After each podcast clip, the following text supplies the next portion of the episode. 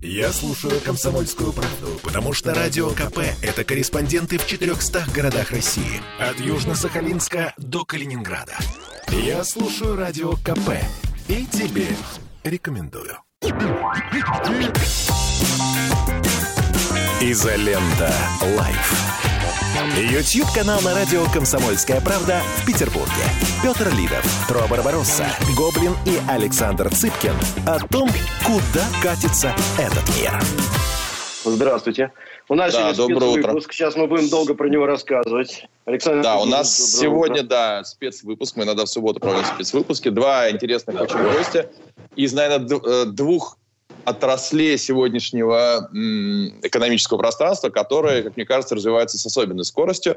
Сначала мы поговорим про сериалы российские с э, Данилой Шараповым, продюсером, с владельцем компании «Медиаслова». Такие громкие проекты, как э, «Мертвое озеро», «Магомаев». Ну и такой вот не- немного взлетающий проект «Беспринципные». Вот. а, ну, у Данила очень большой опыт э, телевизионный, потом два слова про себя скажет. Но мы сегодня, конечно, поговорим о том, а, во-первых, почему случился этот взрыв сериальный, потому что, согласитесь, за последние два года количество сериального контента выросло в несколько раз. А к чему это приведет? Есть ли у нас возможность конкурировать? Насколько опасен приход к нам платформ Netflix, Amazon и все остальные? То есть что вообще происходит в сериалах? Потому что на наших глазах сериалы из низкого жанра стали, как, каким было 20 лет назад, когда, ну, сериальная звезда, там никто не снимается, все было в полном метре. Сегодня сериал, ну, по сути дела, наверное, основная площадка производства ки- кино. Вот. Во второй части программы нас, в общем-то, тоже волшебный гость. Мы будем говорить про рынок эзотерики в, э, в Москве, который сегодня исчисляется сотни миллионов долларов, я думаю, уже. Мы этот рынок в сериале «Беспринципный» немножечко высмеяли, но, тем не менее, это серьезный бизнес достаточно, в него увлечено огромное количество людей, и мы хотим рассмотреть его именно экономическую, скажем, даже сказать, модель, ну и ментальную, почему вдруг в Москве все это рухнули. Так, у нас сегодня вот такая программа. Правильно, Трофим? Все? Абсолютно Давай, верно. Какие там должны Абсолютно объявы верно. еще сделать? Присоединяйтесь, ставьте лайки, подписывайтесь. Ну, Да. это да. Присоединяйтесь, ставьте лайки, подписывайтесь. Мы еще в середине, пока у нас будет смена гостей, расскажем, что у нас будет благотворительный аукцион проводиться всю эту неделю. И закончится он в следующую субботу. А, но это мы отдельно поговорим. Я Всё. можно начну с, с Давай. вопроса, вот, который меня больше всего волнует. Я вообще не понимаю, откуда вообще и зачем появились платформы. Когда у нас есть 350 каналов э, телевидения, Миллионов. да, когда мы можем нажимать кнопки, теперь мы можем IPTV, теперь мы можем все что угодно, хоть в поезде, хоть в самолете, хоть где вообще, где ты хочешь смотреть любое телевидение. И там было огромное количество сериалов. Всегда. Были отдельные каналы, ТНТ, СТС, где делали э, кучу контента под э, сериального, и только его практически делали. И тут вдруг такой феномен. Откуда ни возьмись, вылезли платформы. Я по сей день не понимаю, зачем, как и почему. Да, ну, потому хорошо. что видео по, видео, видео по запросу, это они заменили ВХС-кассеты и необходимость пойти купить э, себе э, кассету или пойти в кино. Как бы, смысл в том, что это просто удобно. Ты можешь смотреть, когда тебе удобно. В любое время, в любом месте. То, что хочешь посмотреть. И не нужно для этого никуда идти, ничего покупать. Дальше, собственно, пла- платформы агрегируют классный контент, и по- подбирают его для пользователя. Он может его в любое удобное время посмотреть. Собственно, весь ответ. Скажи, То есть пожалуйста, удобство. Удобство. В первую очередь Удобство, удобство. да. скажи, пожалуйста, сколько у нас э, вот, вот в, в- Америке, я правильно понимаю, что там тоже не только две платформы, там э, Netflix и HBO, их много, просто мы знаем про Netflix и HBO, а их Ну, на самом деле в Америке, в Америке Disney плюс огромный, Hulu и там масса платформ, конечно. да. А в какой момент платформы сами стали создавать контент? Ведь ну, вот кто не понимает, как был создан сериал э, «Беспринципные». Если я правильно понимаю, Даня, ты меня поправь, пожалуйста. Вот, кстати, Даня тот, кто придумал сериал «Беспринципные» в той форме, в которой он есть. Вот эти пять семей, вот эта вся идея мои рассказы превратить вот в такие линии, это придумал Даня, это придумал не я. Вот, Подожди, А из даже- Питера в Москву тоже Даня перетащил, да, вот это вот? Да, да, да, да, да, да, да. Не, на самом деле, нет, а там было так, что саму идею сериала, что нужно экранизировать короткие рассказы, тогда было, тогда это не, не было таких новельных сериалов, это, в общем, он такой первый большой сериал, который сделан из новелл. Вот, вот скажи, пожалуйста, ведь это произошло так. Кинопоиск, как платформа, место, где решает создать свой контент собственный. Не агрегировать чужой контент, не собирать у себя, а самим снять что-то. Да, приходит к тебе в медиаслово и говорит, слушай, мы хотим сериал для себя. ты им этот сериал создаешь, так я понимаю, и продаешь туда. То есть э, сегодня система производства кино работает не так, как в, в прокате полного метра, когда ты создаешь фильм, продаешь его зрителям, и можешь получить 3 миллиарда рублей как холоп, а можешь ничего не получить. Сегодня система...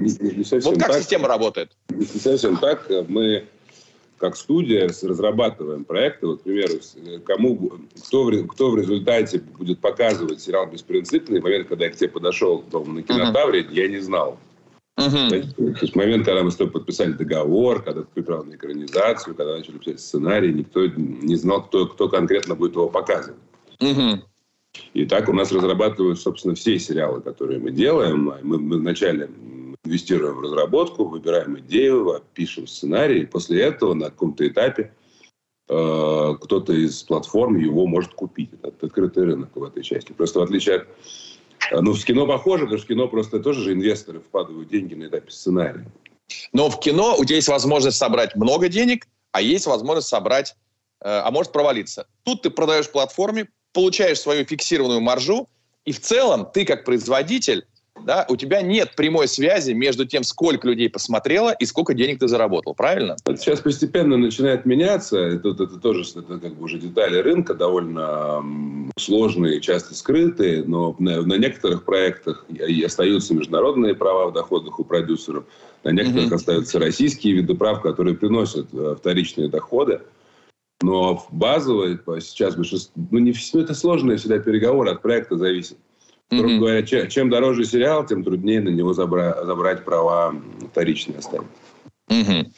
А платформам зачем это? Платформы э, хотят получить себе как можно больше подписчиков, правильно? Их монетизация через подписчиков.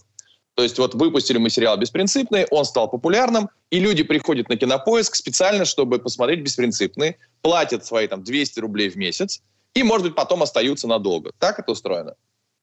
Там это, опять же, базово так это устроено, но сейчас большинство, ну, по крайней мере, российских платформ являются частью крупных экосистем, которые э, борются за длительность пребывания пользователя в своих э, средах, mm-hmm. за лояльность пользователя к своей среде. Вот, э, поэтому там экономические мотивы, они как бы шире, чем доходность от одного подписчика. Хотя это, безусловно, тоже в расчете. Угу. А тут еще вот э, возникает тогда вопрос. Многие же платформы привязаны к телеканалам, да, к холдингам телевизионным. Ну нет. Нет. Нет?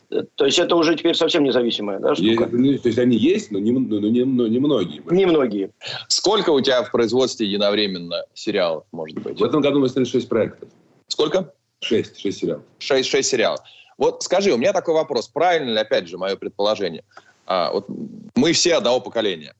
Да. Поэтому мы все, допустим, а, произнося фразу «наши люди в булочную такси не ездят», мы все понимаем, откуда она.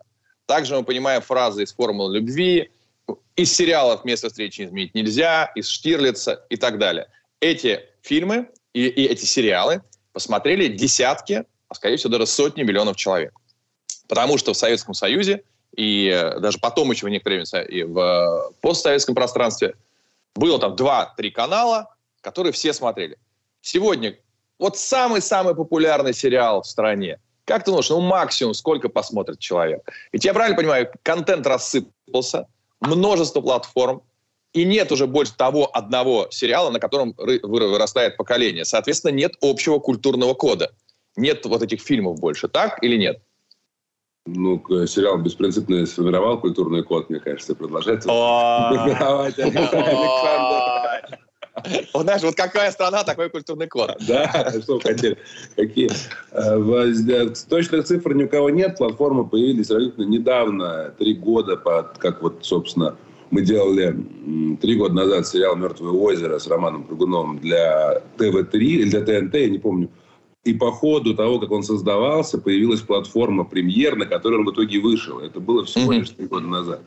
Угу. Пока опыт э, не накоплен, статистические данные не накоплены, и э, все данные о просмотрах э, скрываются платформами, они трудно их раскрывают, каждый раскрывает по-своему, и понять э, объективную картину довольно трудно.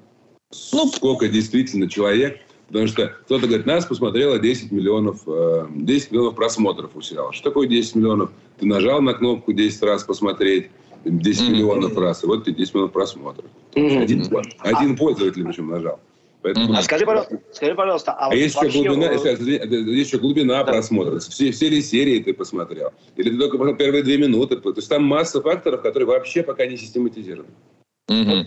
То есть тут, тут самая крутая система у Ютуба, да, которая может раскрыть, в принципе, всю статистику, сколько, куда, сколько минут. Ютуб прозрачный как в разы, конечно, и он открывается и польза. То есть ты как пользователь или там, создатель контента сам можешь увидеть, что у тебя то есть, в кабинете, ты можешь все про себя понимать. Здесь такого нет. Я сделал сериал или там фильм документальный, и я не узнаю его точных данных или тех данных, которые, или тех данных, которые будут приняты рынком, точнее, то есть те данные, которые признает достоверными и конкурирующая платформа, и создатель, и, и зритель, строго говоря. Вот тех данных. А тебе самому-то это важно вообще? Вот скажи, ну, у тебя деньги-то получены, все, ты уже ты, ты, ты свое дело сделал, сериал Нет, снял, деньги да, получил. Конечно, важно. Мы же все-таки... Важно, Ну, конечно. А зачем тебе? Ну, зачем тебе узнать? Ну, хорошо, ты за беспринципные, деньги все получены да, ну вот его продали еще куда-то на канал. Ну, так, ну ладно, ну и так все, на улице все здороваются, говорят, да, да, вот, беспринципный. Какая тебе разница? Мне просто, мне просто с тобой нравится работать, не хочется терять. А, вот. Второй, чтобы второй сезон, чтобы второй сезон сделать, третий сезон сделать. Вот ты, конечно, да, Карабас-Барабас. А, сейчас прервемся на рекламу. Далеко не уходите, вернемся через пару минут. Изолента Live. Я слушаю Радио КП, потому что здесь самые осведомленные эксперты. И тебе рекомендую. Изолента Live. YouTube-канал на радио «Комсомольская правда» в Петербурге. Петр Лидов, Тро Барбаросса, Гоблин и Александр Цыпкин о том, куда катится этот мир. Теперь вопрос. Правда ли? А, во-первых, скажи два слова про свою телевизионную карьеру. Ты же был большим-большим начальником на телевидении все-таки. А, как, да, какой у тебя был а, Эверест в телевидении? Ты генпродюсер? Я был генпродюсером телеканала НТВ и главой общественно-политического вещания Первого канала Российской Федерации. Вот, видите? А, а, а, понимаете, а вот свалился до беспринципных, понимаете, жизнь, она... Такой, да. глубоко, глубоко, жизнь заставит, и не такой. Жизнь заставит, да. Не такой пойдешь, да. Да, жизнь заставит, не такой. Скажи, пожалуйста, правда ли, что сегодня а, в создании сериалов для платформ некой этической, а может быть и даже политической цензуры ну, гораздо меньше, чем в телевидении? В телевидении мат нельзя, эротику нельзя, ничего нельзя. В, на платформах все практически пока еще все можно. Так ли? Так, если город, так. то так. Если город, то так. Но это, это обусловлено просто тем, что э, пока еще не отлажена в полной мере система э, диджитальная вся эта с контролем за детством, с родительским контролем и так далее на платформах. Но базово понятно, что на, в эфире эфир, к эфиру имеют доступ все, в том числе и дети. Uh-huh. А платформам по логике доступа, кодов и так далее, подключений паролей, дети доступ имеют ограниченный. Uh-huh. Поэтому, поэтому, собственно, контент, содержащий какие-то матерные сцены или сцены там, насилия, там могут допускаться. И, собственно, в этом и случилась платформенная революция, потому что там контент отличался. Мог отличаться от телевизионного, и зрители начали массово смотреть, потому что он отличался. Но кроме того, что там секс и мат, там еще важное все-таки отличие, что эфир подразумевает очень широкую аудиторию смотрящих. А широкая аудитория, на самом деле, очень сильно сужает, сужает тип, типологию создаваемого продукта.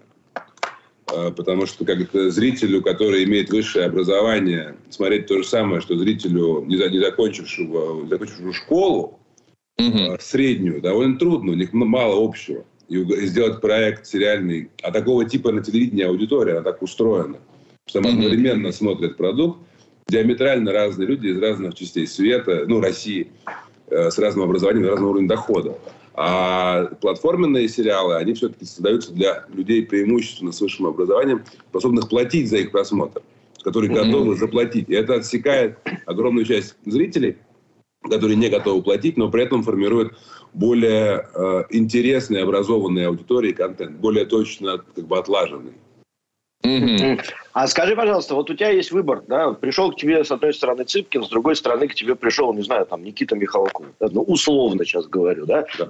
А, Это я прихожу сериале- к Цыпкину и должен прийти. Ну, наоборот, да, да, да, там Да. как угодно. А Он ко мне на- приходит на поклон. Я бы даже так вопрос не на поклон. логический. Приползает, то, что Са- приползает. Саш, то, что к тебе, то, что к тебе вся Москва на поклон приходит, мы уже привыкли, понимаешь? Да. Это нормально.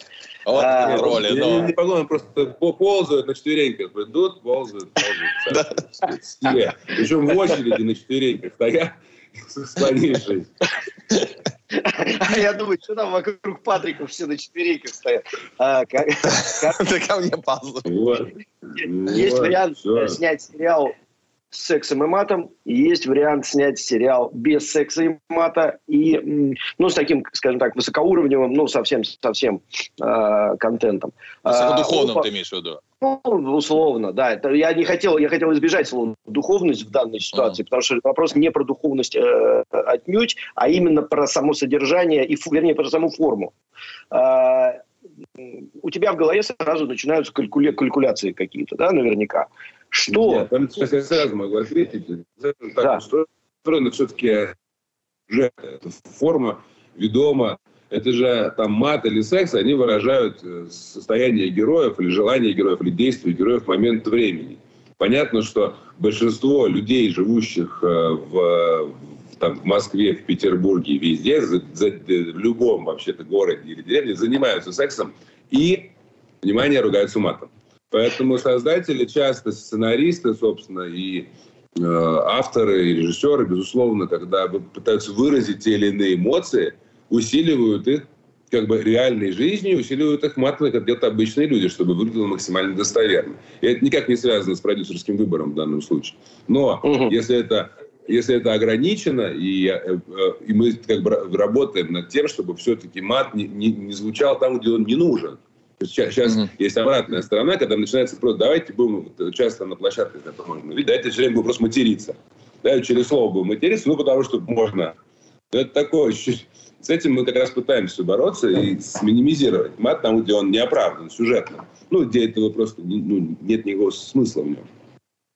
Да и в целом, конечно же, при этом можно выражать мысли, не ругаясь матом. Ну, то есть это возможно. Ну, Какой-то факт. разумный человек, в Едешь- общем, это должен уметь делать. Кто? Эти Ну, как то есть понятно, что публично, публично со сцены, если Александр выйдет на сцену в на своем спектакле и начнет материться, ну, наверное, это будет выглядеть странно. Ну, как бы.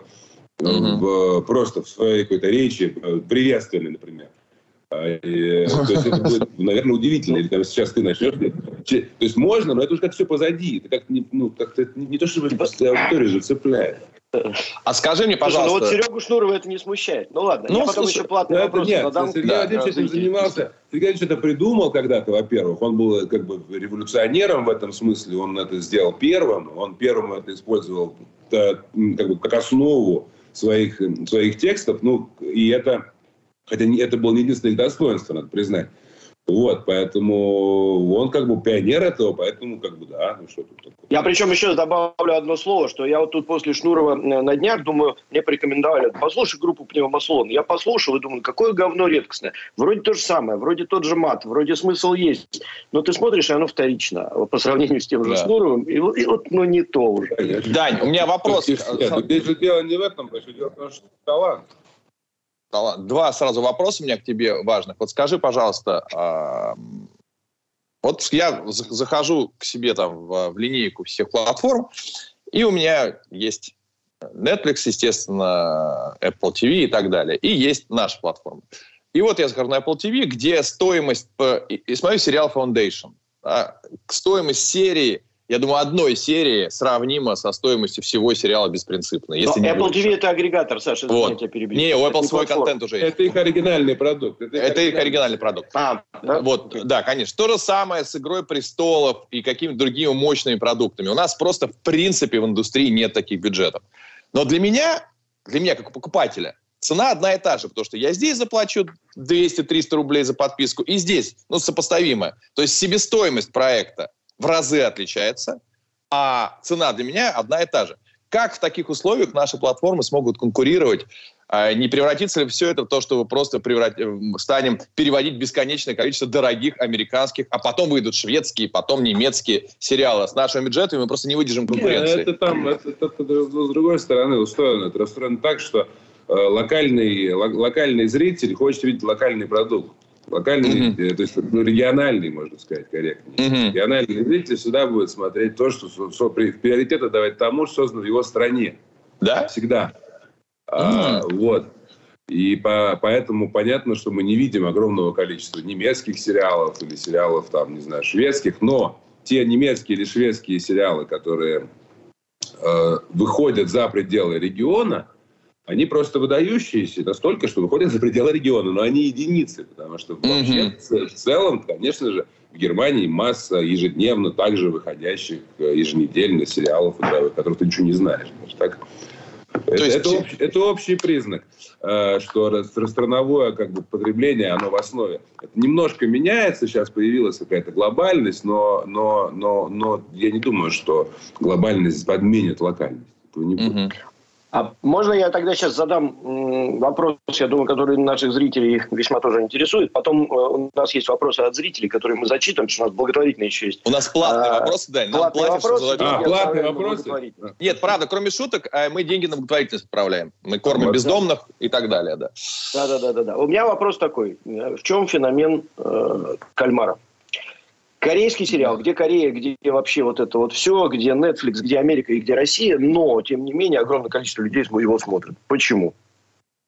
Ну, тут, э, во-первых, это выдающийся сериал, очевидно. Во-вторых, э, по, про, про проблемы, которые там подняты, касаются большинства людей, большинства, ну, большинства зрителей.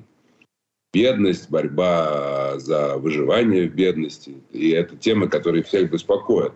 Потому что он просто классно придуман, классно сделан, художественно, операторски. И на самом деле азиатские проекты в кино-то были ранее успешными. То есть это первый сериал, наверное, который так стрельнул. Но, но был там и Карвай, и Джеки Чан, и все это происходило раньше в кинематографе. Вот. И паразиты, кстати, те же, да. И паразиты, да, корректно, недавно совсем. Поэтому то, что сериал вдруг стал мировым хитом, а паразиты вообще Оскар получили, поэтому э, то, что он стал большим хитом, как азиатский, это не феномен нисколько, то есть такое же бывало. А, вот, а почему? Потому что тема. Другое дело, что его посмотрело слишком много людей. И как этот вирус сформировался, это, наверное, какой-то идеальный шторм произошел, когда все совпало, потому что он мог быть просто супер успешным, а он стал каким-то невероятно успешным, от которого серверы падают, которые в Северную Корею нелегально провозят там, и так далее. И это, это такого рода уже невероятный boost успеха. Это какие-то совпадения десятков каких-то разных факторов, погодных, ковидных, ну, разного рода обстоятельств, любого типа, которые просто приводят к такому успеху. А скажи, пожалуйста, кто заработал основные деньги на этом взрыве? Ведь не, не, не те, кто произвели сериал. Платформа, которая купила себе, да? Ну, Netflix, конечно, я думаю, Netflix. Ну, создатели, тоже, создатели тоже никогда не останутся в этом смысле в, в минусе, потому что создатели у, у студий, у режиссеров, у авторов это так, такого рода успехи ценятся в нашей индустрии. И следующий проект у тебя не то, что у тебя будет следующий проект дороже, это просто его то, вероятнее, что сможешь его реализовать так, как ты хочешь. Давайте прервемся на новости на пару минут. Оставайтесь с нами. Изолента Live. Я слушаю Радио КП, потому что здесь самые оперативные новости. И тебе рекомендую. Изолента Live. YouTube-канал на радио «Комсомольская правда» в Петербурге. Петр Лидов, Тро Барбаросса, Гоблин и Александр Цыпкин о том, куда катится этот мир. Начинаем вторую половину. Да. Смотрите, у нас э, ведь кино это волшебство, мы знаем это. Кино это магия, кино это иллюзии. Люди покупают иллюзии, по сути дела, иллюзии жизни. Смотрят э, то, чего на самом деле нет, платят за это деньги – получают удовольствие, сопереживают, э, грустят, неважно, да? Но кино – это волшебство определенное, да? это не настоящее. И сегодня у нас второй гость, мы так э, хитро составили, который про, тоже про волшебство. Непонятно, настоящее или не настоящее, но деньги там крутятся огромные. Деньги, деньги настоящие. Блин. Да. Я думаю, что для многих зрителей а, изоленты это будет э, новостью, что рынок я не знаю, как назвать, там, мистических, магических, эзотерических услуг, э, давайте в Москве, составляет, я уверен, не десятки уже, я думаю, уже сотни миллионов долларов. Но чтобы понять, э, высокоуровневый таролог, а для, для многих зрителей это звучит как какой-то волшебный мутабор, что может получать за расклад карт, за один расклад карт 100 тысяч рублей за один да расклад иди карт. ты. Да 100, иди вот ты. 100 тысяч. Мы вообще не тем занимаемся. А вот, можно э, я на курсы пойду к Роберту? Роберт, Кро- вот, Роберт курсы? получает, Вот, да, а есть Добро люди, которые пожаловать. больше, люди больше получается. Итак, Роберт Аксузян, один из, э, как мне кажется, ведущих и, главное, самое, главное, адекватных, абсолютно адекватных, не улетевших в космос э, э, экспертов по парапсихологии, энерготерапии, я не знаю, как правильно назвать, сам практикующий человек, работает в основном с крупным бизнесом. Вы не поверите. Не с бабушками, которые пытаются пе- пере- перелогинить мужа от подруги. Нет.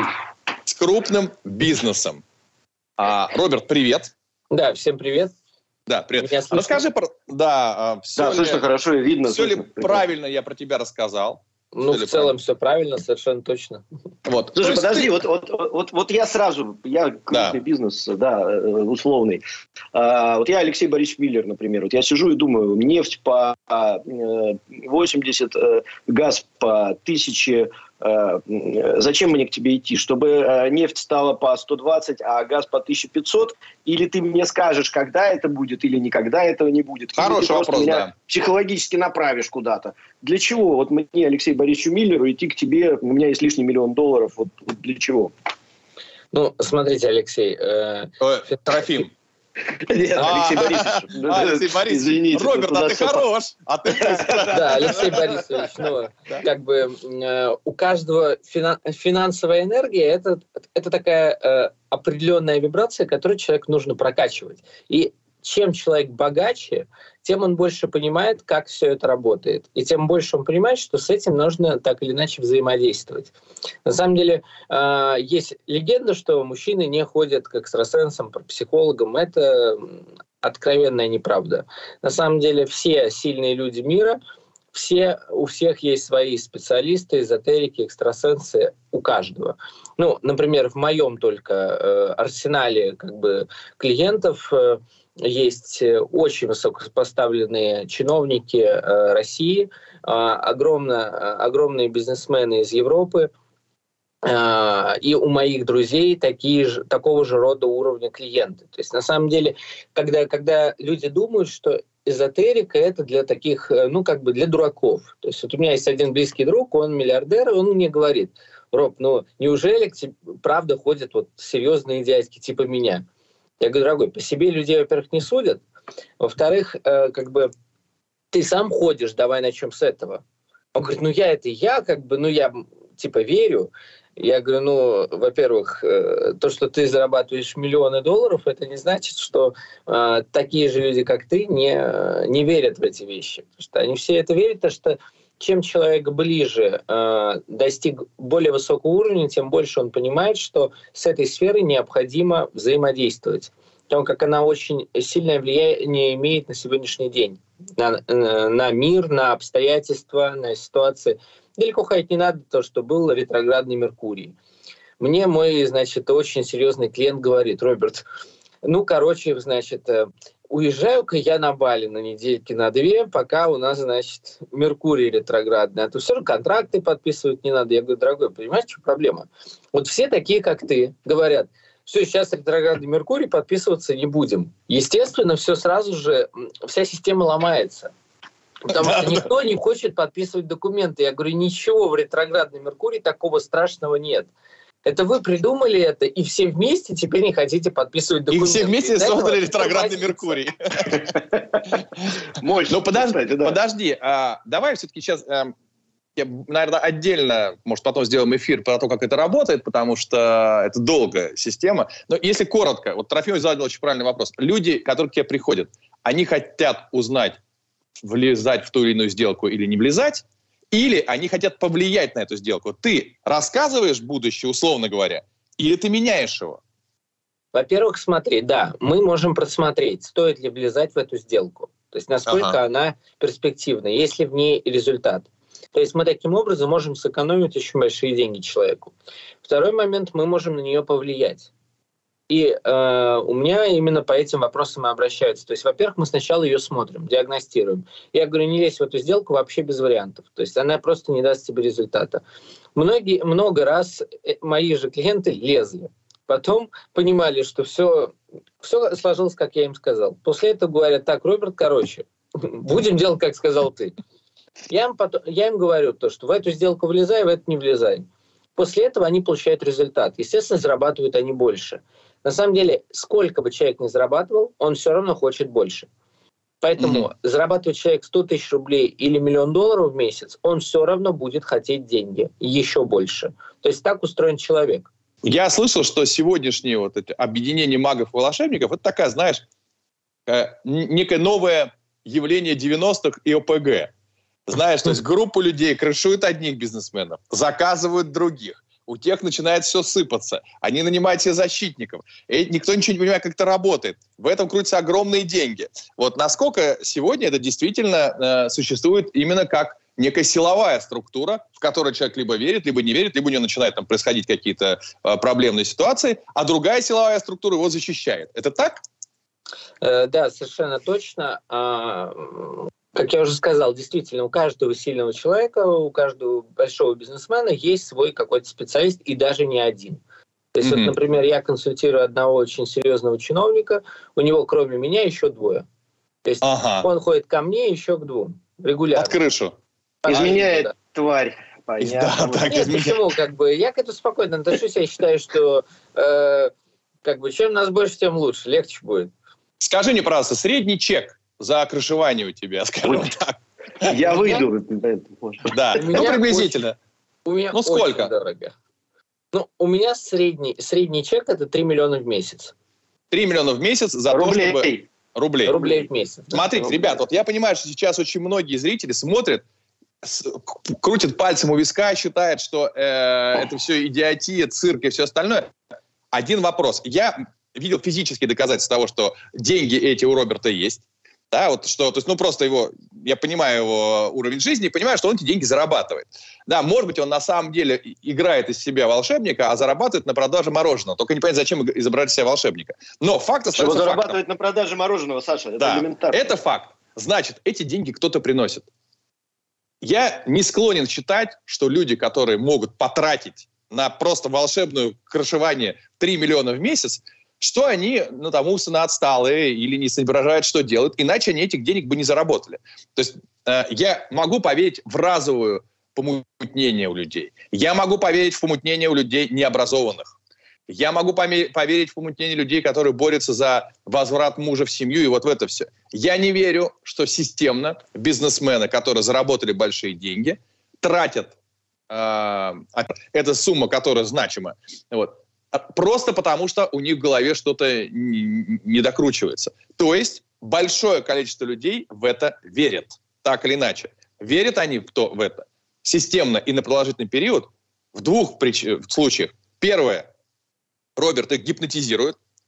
Каждый раз, когда они приходят, они выходят счастливы. Либо они видят некие доказательства того, что это работает. Ну, Трофим, согласись, найти, ну, можно одного найти идиота, который отдаст трешку в месяц. Я тебе сейчас за... вот отвечу на все на это. Ты давай, можно, давай ответь. Можно я тебе отвечу? Только ты смотри, а, чтобы как... потом э, Роберт в жабу не превратил. А, вот, да, как... Роберт, даже если меня превратит в жабу, есть люди, которые меня обратно расколдуют. Да. Я человек глубоко верующий, как вы знаете. Да? Да. Я хотел еще потом задать вопрос, какие отношения Конечно. с церковью, но мы отдельно, э, я думаю, mm этот вопрос зададим чуть позже. Я лично, вот лично я, можете кидаться в меня помидорами, присутствовал э, при э, ситуации, когда одному очень известному нашему старцу, который сейчас жив и здоров, я был у него в гостях, он поздравлял меня с днем рождения, ему каждые пять минут звонили известнейшие московские хирурги, Каждые пять минут с вопросом, так, эту операцию делаем сегодня, только нет, не сегодня, эту вообще сегодня не делайте, переносите mm. в Швейцарию, здесь не надо.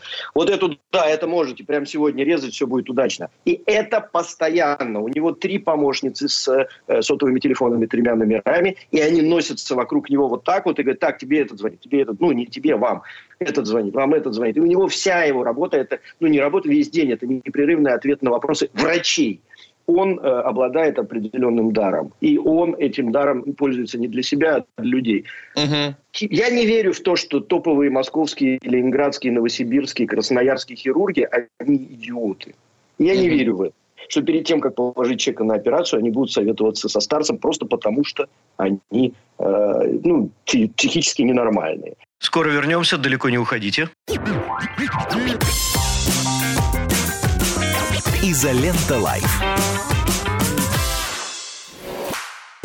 Я слушаю Радио КП, потому что здесь самая проверенная и оперативная информация.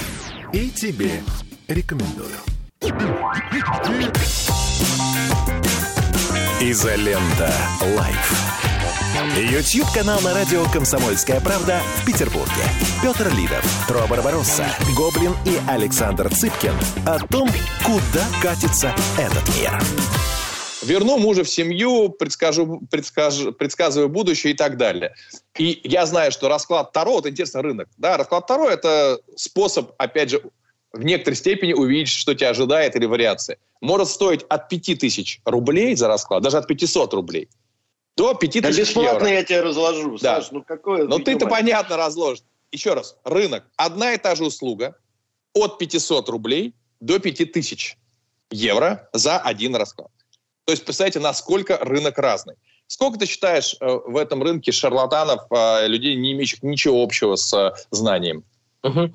Ну вот смотри, как я говорил, у всего есть емкость рынка, у любого, Мгм. у любого бизнеса. Да, вот ты говорил про мороженое. Емкость Да. рынка мороженого, ну, 300 тысяч рублей максимум. Чего он на нем может заработать, да, и как бы на мороженое? Ну, в зависимости. Есть только Если только у тебя не этот, не Если завод у тебя не мороженого. завод, окей. А если Да. вот ты просто занялся мороженым, начал продавать, Ну, ларек то 300 поставь. тысяч Да.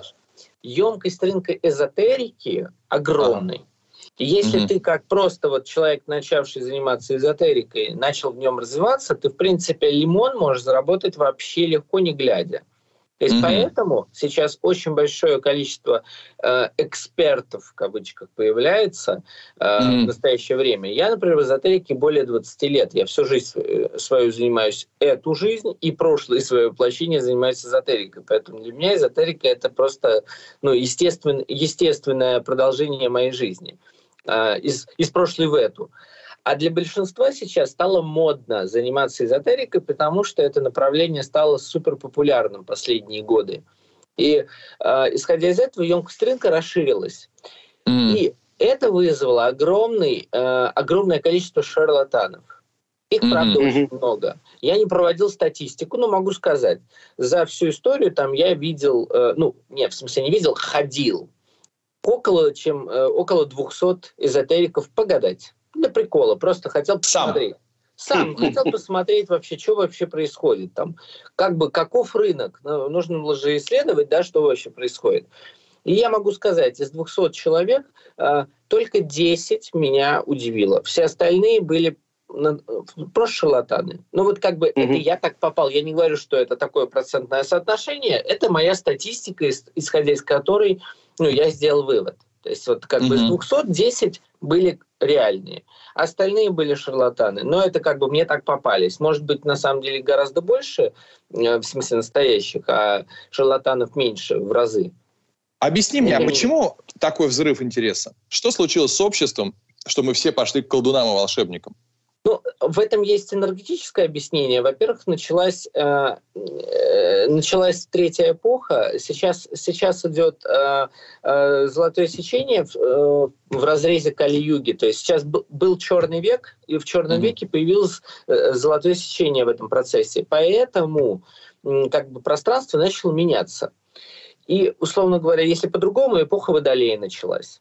И Мгм. вот во время эпохи Водолея в 2012 году просто эзотерика понеслась. Вот я даже Мгм. помню этот момент.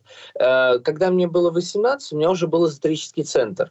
Ну, как бы так известная эзотерика не была. То есть не Мгм. было такого, что все просто поперек. На вас вообще на занимались. сумасшедших. Так, Все сейчас- поперек не занимались Да. эзотерикой. А с Мгм. 2012 года реально как, как будто вот что-то... Поперло, поперло, да? Стой, подожди, давай мы будем сейчас сужать время, э, потому что энергетически, а, а социально почему люди ринулись? Страх, боязнь будущего а, социально, во-первых, э, СССР немножко прекратил, э, прекратило mm. влияние, да, а все равно в голове у людей осталось вот это воспоминание, что это запретно. Эзотерика ага. была запретной. Угу. Потом люди немножко уже оперились и поняли, что если ты хочешь быть э, э, впереди, то нужно использовать все инструменты. А инструмент эзотерики, он всегда был эм, интересен людям. Он, это всегда была такая волшебная пилюлька, которая может дать тебе пинка под зад. Mm-hmm. И человек, конечно же, побежал к эзотерикам.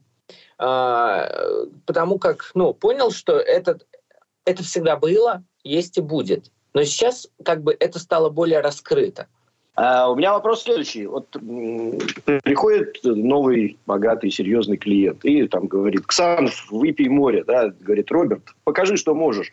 А, вот есть такие люди, которые приходят и говорят, ну давай быстренько мне чудо какое-нибудь тут сотвори, так быстренько, ну вот чтобы я понял, что ты можешь-то, на что ты вообще в принципе способен. Ну и тогда мои миллионы плавно перейдут к тебе. Э, или просто передают из рук в руки, там говорят, что вот этому человеку можно доверять, он хороший, правильный. Я отлично знаю, как нейролингвисты, например, показывают чудеса.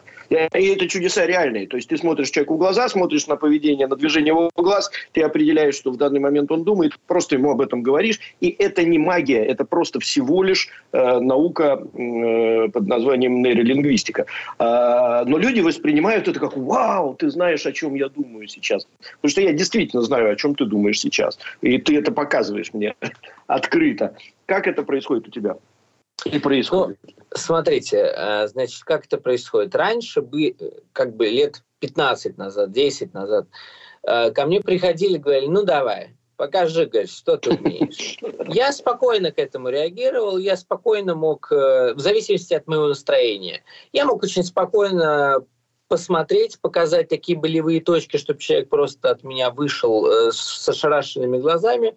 А бывало у меня плохое настроение. И я мог очень жестко показать эти болевые точки, после чего человек вылетал из моего кабинета. А, спустя... Смотри, да, я расшифрую э, немножко твой, твой речитатив, будучи э, все-таки погруженным я в, в реальность. Посмотрел, это значит, посмотрел карты и сказал человеку, слушай, у тебя вот это, вот это, вот это было, вот это, вот это вот сейчас, а вот этим все кончится. Вот это такая проверка. Действительно, я в свое время то же самое попросил Роберта сделать, но это прям впечатляет, надо сказать, когда тебе э, рассказывают твои секреты 30-летней давности – о которых ты сейчас не думал, то есть нейролингвистика не работает, и о которых вообще никто не знает, то ты начинаешь соображать, что либо человек тебя прослушал с юности и готовился и собирал на тебя досье, да, в это я еще могу поверить, либо он действительно что-то видит. То есть тут, в общем, да, это именно так работает. Ну, в настоящее время такого уже нет. Потому что, во-первых, я уже мальчик взрослый, слишком опытный. И э, у меня настолько большой объем клиентов, что я даже разговаривать не буду на такую тему. То есть угу. у меня все клиенты приходят от э, через, через людей. То есть как угу. бы просто так ко мне не попасть.